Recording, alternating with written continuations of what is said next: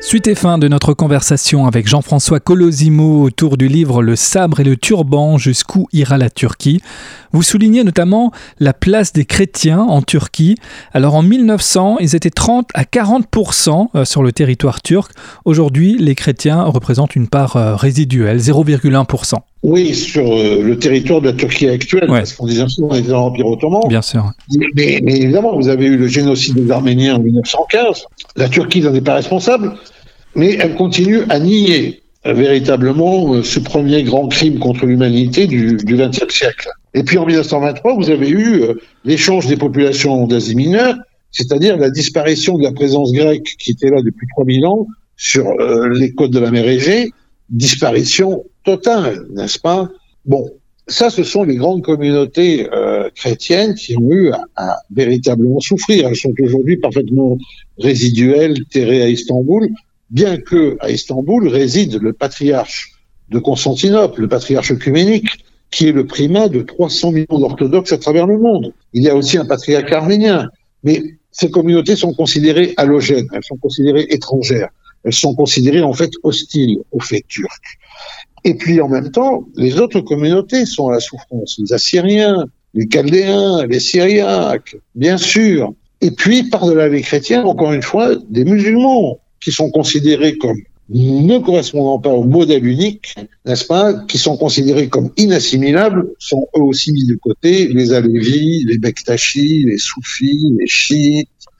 Donc, vous voyez bien qu'il ne faut pas en faire, je dirais, une guerre de civilisation, euh, c'est bien plus que ça. Ouais. On est face à un hypernationalisme qui euh, est obligé d'avancer à marche forcée euh, pour en quelque sorte se justifier. Et c'est là où nous en sommes aujourd'hui. Et de ce point de vue-là, évidemment, nous sommes en plus, nous, en Europe, je veux dire, totalement embarrassés. Par On est un peu coincés, c'est ça ouais. Ah, bien sûr, mais l'Allemagne, ouais. bien, qui accueille la deuxième population originaire de Turquie au monde. Ouais.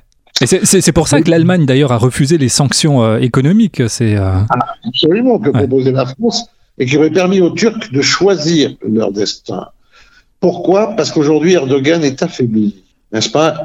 Pour nous, il est en quelque sorte une forme de champion de l'islamisme ou euh, de l'agression. Pour les Turcs, il est le père de la prospérité parce que euh, sous, son, sous son règne déjà long, en fait, euh, la Turquie a beaucoup, a beaucoup gagné économiquement. C'est fini. Hmm. La livre turque décroche.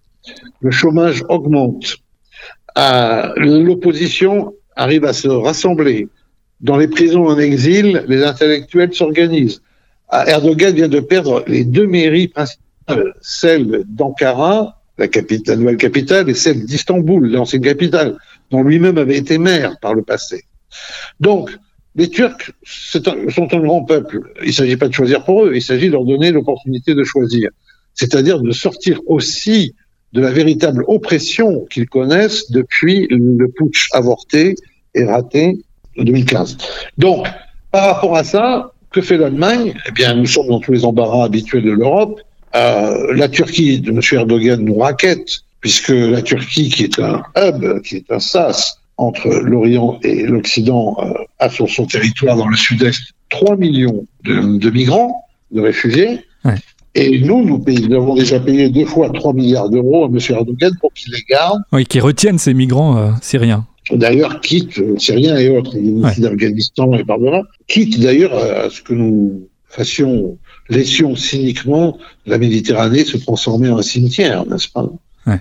Donc, vous voyez bien que nous ne sommes pas clairs, ne sommes pas nets, je dirais, parce que en fait, euh, face à la démonstration de puissance du régime actuel turc, l'Europe joue plutôt la carte de l'impuissance et de l'arrangement. C'est ce qu'on a vu malheureusement cet automne avec l'Azerbaïdjan se jetant sur le Karabakh, avec l'assistance non seulement de la haute technologie militaire turque, mais aussi des anciens djihadistes syriens que la Turquie a transportés sur ce front, n'est-ce pas? Il faut bien se rendre compte de la, de la situation.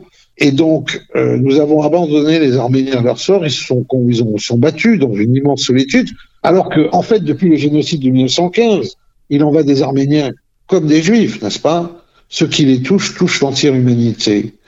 Donc, nous sommes là, en fait, face à, je dirais, une impasse impasse que risque de lever quand même l'élection de Joe Biden aux États-Unis, puisque euh, le nouveau président démocrate suivra la tradition démocrate et va certainement se réinvestir dans les affaires du monde. L'un des problèmes qu'il a étant que euh, la Turquie est membre de l'OTAN et qu'en même temps, cette Turquie, membre de l'OTAN, s'approvisionne en armes auprès de la Russie, qui est considérée comme un adversaire de, de l'OTAN. On le voit d'ailleurs, euh, Recep Tayyip Erdogan, ces, ces dernières semaines, a, a commencé à dire qu'il voulait renouer des relations avec l'Europe, tout ça pour se préserver effectivement, je dirais, euh, de la mise en demeure que peut lui adresser Washington à partir du 20 janvier. On peut poursuivre cette réflexion avec euh, votre livre Le sabre et le turban. Merci beaucoup Jean-François Colosimo. Merci à vous.